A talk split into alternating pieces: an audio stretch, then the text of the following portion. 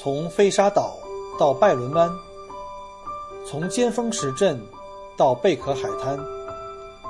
从巴罗沙到沉船海岸，请跟随老司机一起，让我带你走进精彩的澳大利亚。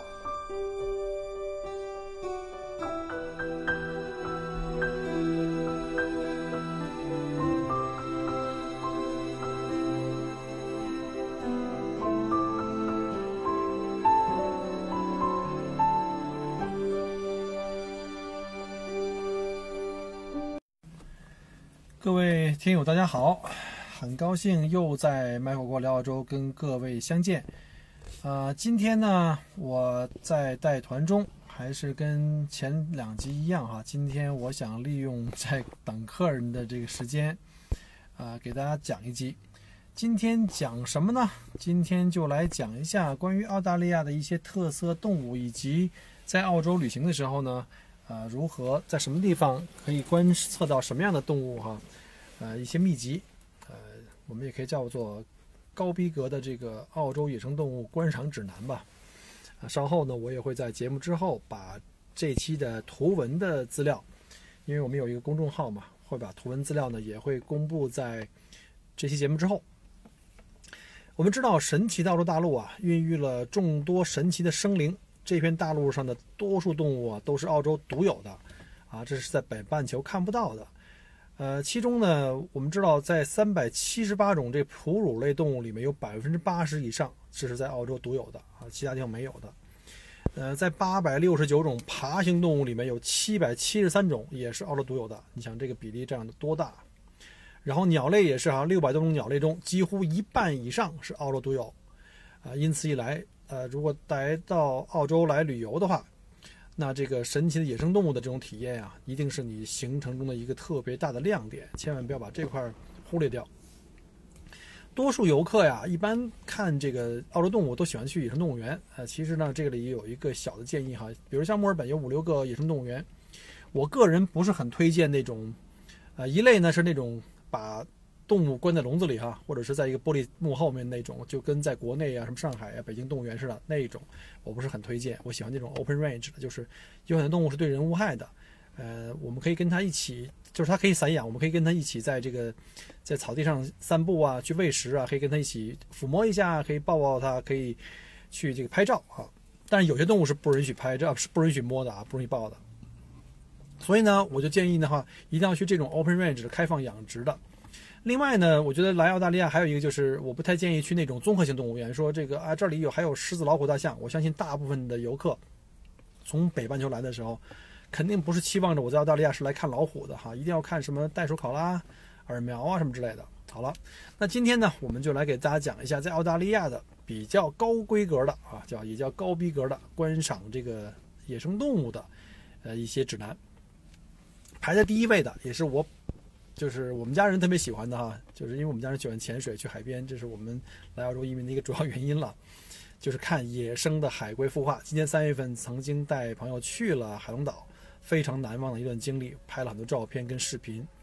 然后呢，我们也在微信公众号里也写了这一期，非常非常详细的写了，分了好几集。然后呢，我希望有时间的话，也可以再通过语音的形式再给大家再讲一遍。呃，关于。看野生海龟的孵化呢，一般都是在每年的十一月份啊，到来年的两月份，就是在这个春夏天的时候，成年的海龟啊会到这个昆士兰的这个南部的海岸和这些小岛，比如有一些像这个呃珊瑚岛，啊像呃 Lady Alice 或者是这个海龙岛啊，都会有这个绿海龟过来来产卵和筑巢。它们每次啊会生产大概一百枚蛋啊。它从这个海里啊巡游半天，到了沙滩上，爬到上面以后呢，找一个安静的地方就开始，呃，生蛋，大概一百枚左右。然后经过大概八周左右的孵化，孵化不是海龟孵化啊，是在埋在沙滩里，白天太阳晒那个沙滩非常温度非常高，所以呢，小海龟利用这个热量来孵化。呃，小海龟经过八个星期的这个孵化呢，就出壳了。那出壳啊破壳的时候，通常都发生在夜晚，因为夜晚呢，很多鸟类啊，像什么这个。呃，太平洋红嘴鸥啊，这种的话都不会在空中飞，不会捕食，所以呢，越晚的话呢越安全。所以小海龟通常在夜晚的时候呢孵化，然后并且争先恐后的奔向大海。但有的时候非常不巧，他们可能那个孵化的比较快，比较早，那就可能赶上黄昏。这时候呢，我们还经常看到这个海海鸥啊，从空中，呃，像那个箭一样的冲下去，就一只一只去抓那个小海龟。我们在海龙岛的时候，曾经护送小海龟进海里。啊，然后实在看得太可怜了，因为太多海鸥了，一只只给抓走，给叼在空中，可能拎回去给自己的小宝宝吃。当然了，海鸥也挺不容易的，还有小小小宝宝去喂养。可是呢，我们知道小海龟太不容易了，一千只海龟可能才会有一只能顺利的成活到成年，然后成年之后呢，再游回到这个当年它。那个孵化的地点，然后再继续来这个孵化，所以呢，这个成活率非常非常低，所以我们都在帮他，很多游客都在那帮，但我们不会拿手去碰它，我们就会站在它旁边陪着一起走向大海，然后呢，走进大海以后还有很多这个生死未卜的东西哈，那我们就没办法去控制了，那个场面非常壮观，我觉得大家如果有机会的话，可以去海龙岛去体验一下。然后小海龟们奔向大海以后呢，就开始挑战他们的人生了，不能叫人生，是龟生哈。呃，如果想看这一幕的话，可以在这个海飞海龟的孵化季节拜访。我刚才说过海龙岛啊，还有这个 Lady Alice 岛，甚至还有像 Mount Rapids 那个 Conservation Park 也都有。啊，这几处都是南太平洋非常非常非常棒的这个过场点，他们是这种濒临灭绝的这个小海龟的这个孵化地。啊，不好意思啊，刚刚差点被一个电话给干扰掉。这是在录音的时候最怕的就是一个问题，中间有人打电话就最烦了。OK，我们再返回来哈，呃，这个我们前面介绍了几个观赏这个绿海龟的这个呃观赏的这个景点啊，其中呢就这几个地方呢是特别宝贵的一种海龟，是濒临灭绝的，叫 Loggerhead Turtle。Loggerhead Turtle 是一种特别特别呃少见的这个海龟，在大堡礁南部是经常可以看到的。这个呢，这个海龟基本上就在这三个点呢，是主要的一个筑巢点，是全世界最重要的这个筑巢点。啊，岛上都会给游客提供这个海龟观赏的这个指南，还有注意事项。每天傍晚的时候，还会有景区的这个工作人员呢，会带着你一起呢，呃，去散步，然后去找这个海龟的这个洞穴，并且要讲述这个海龟保护的一些知识。我觉得又是，尤其是带老人小孩的哈，我建议就参加一下。哎，他们的专业团队讲的非常非常好，我听过两次。啊，跟他们一起连续两个晚上都去跟他们去找那小海龟。好，第二个就是与鲸鲨共泳。我们说了哈，第一个是那个是在主要是在大堡礁附近，是在澳大利亚的东海岸线、东北海岸线。那与鲸鲨共舞呢，主要是在西北了，跑到西澳大利亚这边来了。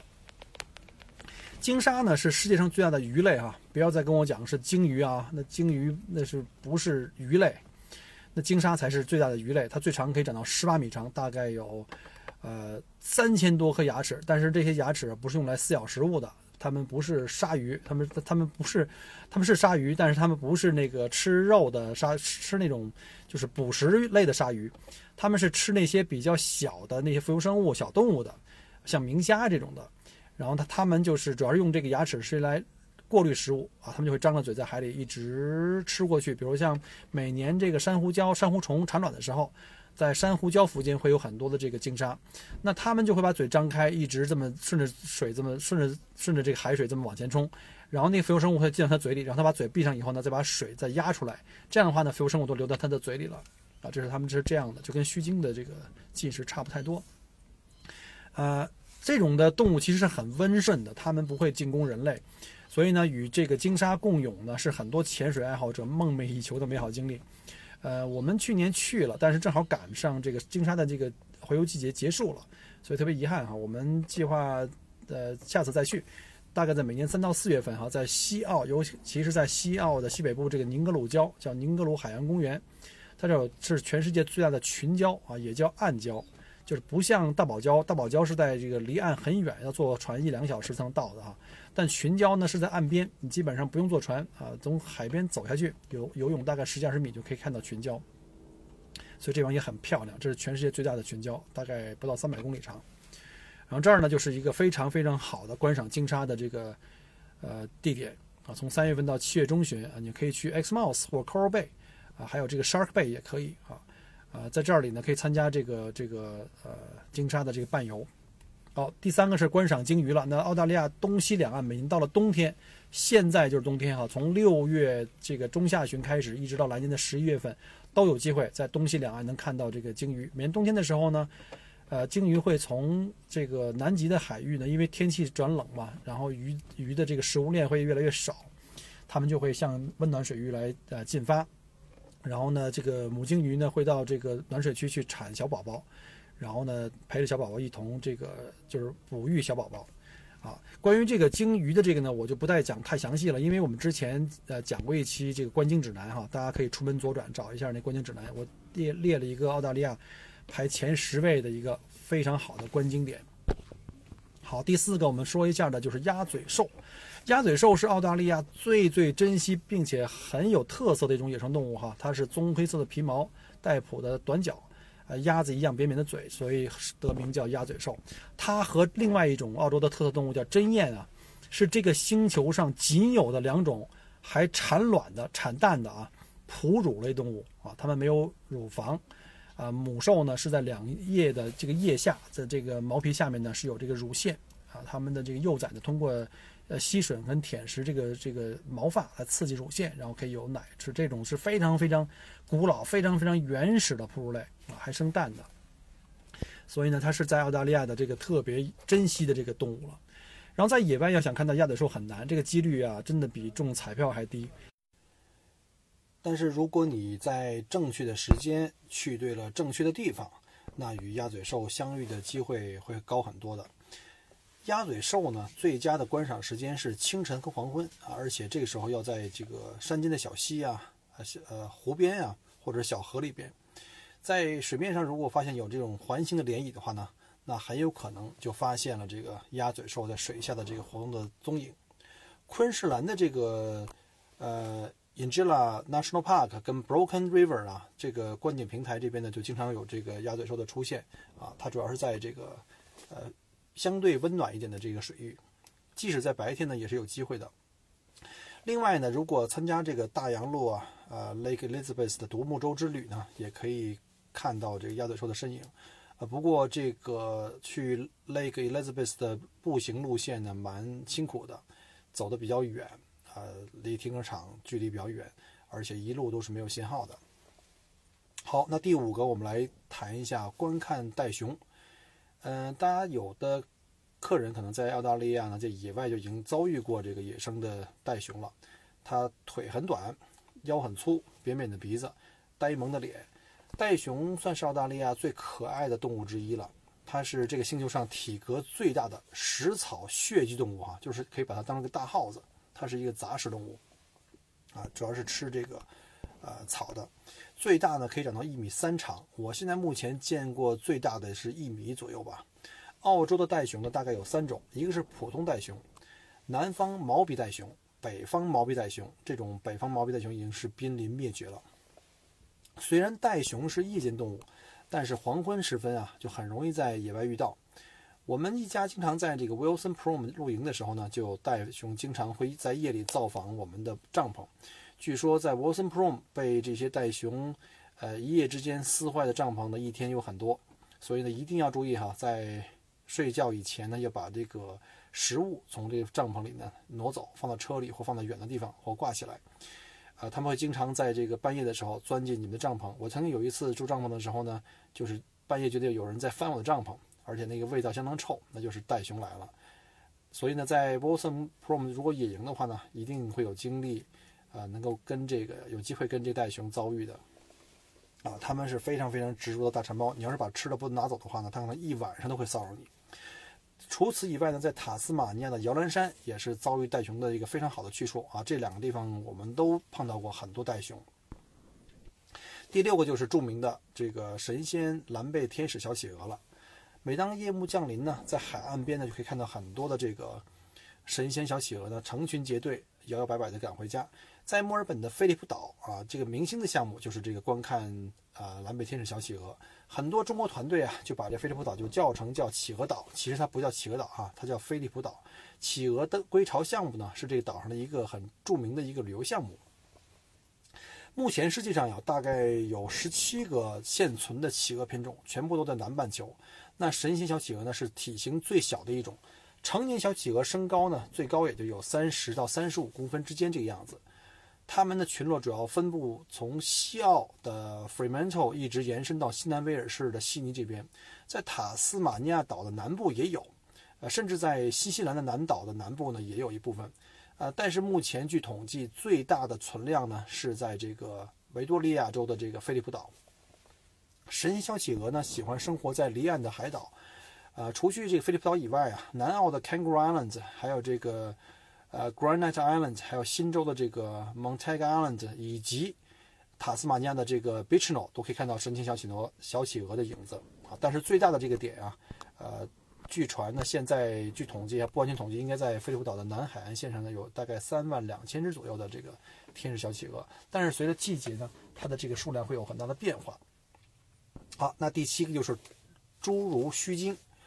侏儒须鲸呢，其实是须鲸的一个亚种，它主要在凯恩斯北部的这个 Ribbon Reef，就是这个彩虹的叫彩虹，呃大堡礁。如果你在大堡礁潜水的话呢，可以在六七月份参加凯恩斯的这个多日潜水船，我是指的这个带有执照的啊 p a d y Open Water 的这种，可以坐船出去呃船潜的，可以去寻找这种非常少见的这种鲸鱼啊，它也是濒危动物，它们也是好奇宝宝，它们也是会在水下的同时在观察你。啊，在你去游泳靠近它的时候，它也会非常好奇的观察你。好，那第八个呢，就是与这个浮粪和海龟游泳。这个浮粪呢，就是所谓的这个我们叫呃 manta ray，就是最大型的这个，呃，就有点像魔鬼鱼。这个我们叫中国人叫魔鬼鱼，其实这种要分成很多类，有 stingray，有 eagle ray，然后最大型的叫 manta ray。它是鲨鱼的近亲啊，最大的翼展呢可以达到七米啊！可以想象一下，如果到了这个呃浮粪迁徙的季节，在大海里有成千上万只的浮粪在海里游，每一只都很巨大，呃，从五米到七米的翼展啊，相当壮观。这是潜水爱好者特别特别喜欢的一个项目啊。另外，刚才我讲过了哈，就是这个海龟跟海龟一起游泳的这个项目。那 manta ray 呢，它是鲨鱼的近亲，身体扁平，有两个非常强大的胸鳍。啊，有时候也被叫做魔鬼鱼。其实魔鬼鱼在我们中国人这个这个文字里面，主要是指的是那个叫 stingray，就是小型一点的。这种 manta ray 虽然很大，但是它性格很温和。它们不是吃捕食其他的鱼类，它们是吃一些小的一个浮游生物。啊，刚才讲过，它的翼展最大可以到七米。呃，看这个 manta ray 的主要地点呢，在西澳的宁格鲁礁啊，这边就有个叫 Coral Bay，但常年都会出现这个浮粪跟这个。呃，其他的一些像呃鲸鲨，让你可以非常近距离的观赏这种海洋生灵的这个优美的舞姿，非常非常漂亮。另外呢，在大堡礁的 Lady Alice Island 也可以看到啊，同时在 Coral Bay 以及 Lady Alice Islands 也可以是最好的观赏这个海龟的这个地点啊。这是澳大利亚两个看海龟的地点，一个在东北海岸，一个在西北海岸啊。这个在浮潜的时候就可以看到，不一定非得要去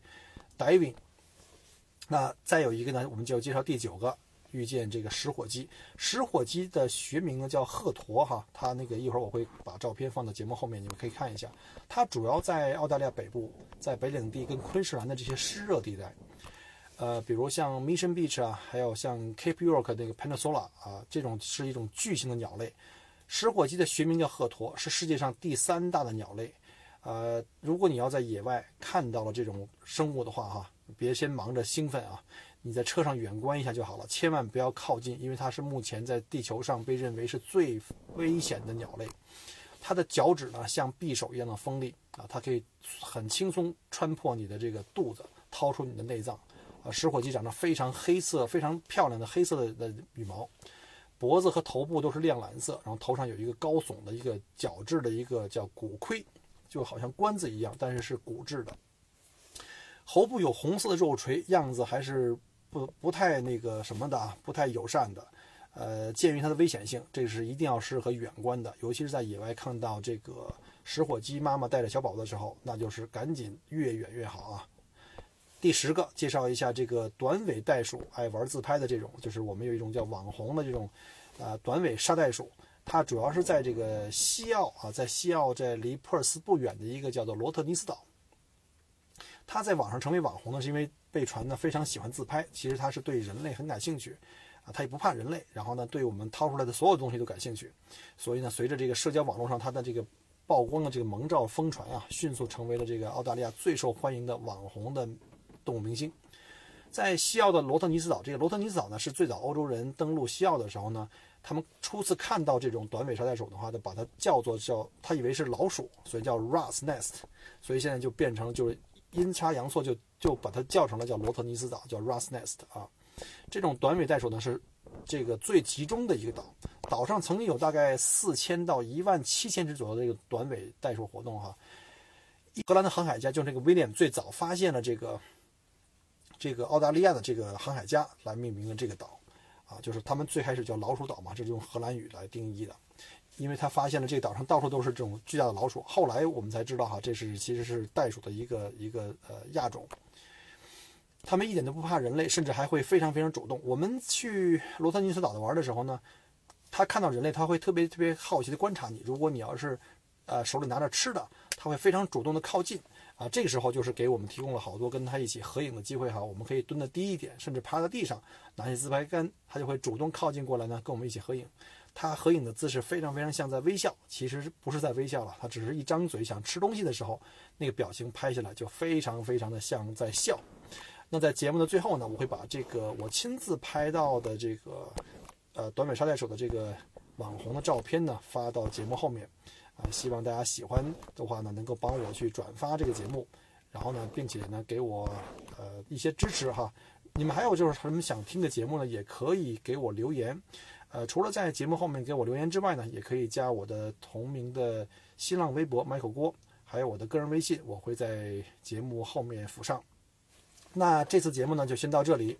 呃，我们下一期节目呢，就跟大家介绍一下我们呃去。乌鲁鲁从这个南澳大利亚的首首府城市，从阿德雷德自驾房车去乌鲁鲁一路的行程中的美景啊，那就算做一个下期的预告了。那我们下期节目再见，拜拜。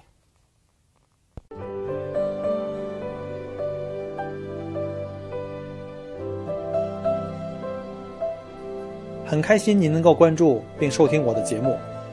如果您觉得还不错，请您转发并分享给您的朋友们。同时，也欢迎您给我线下留言。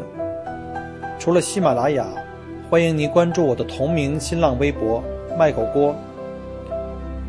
同时，希望您关注我们的旅行服务公众号，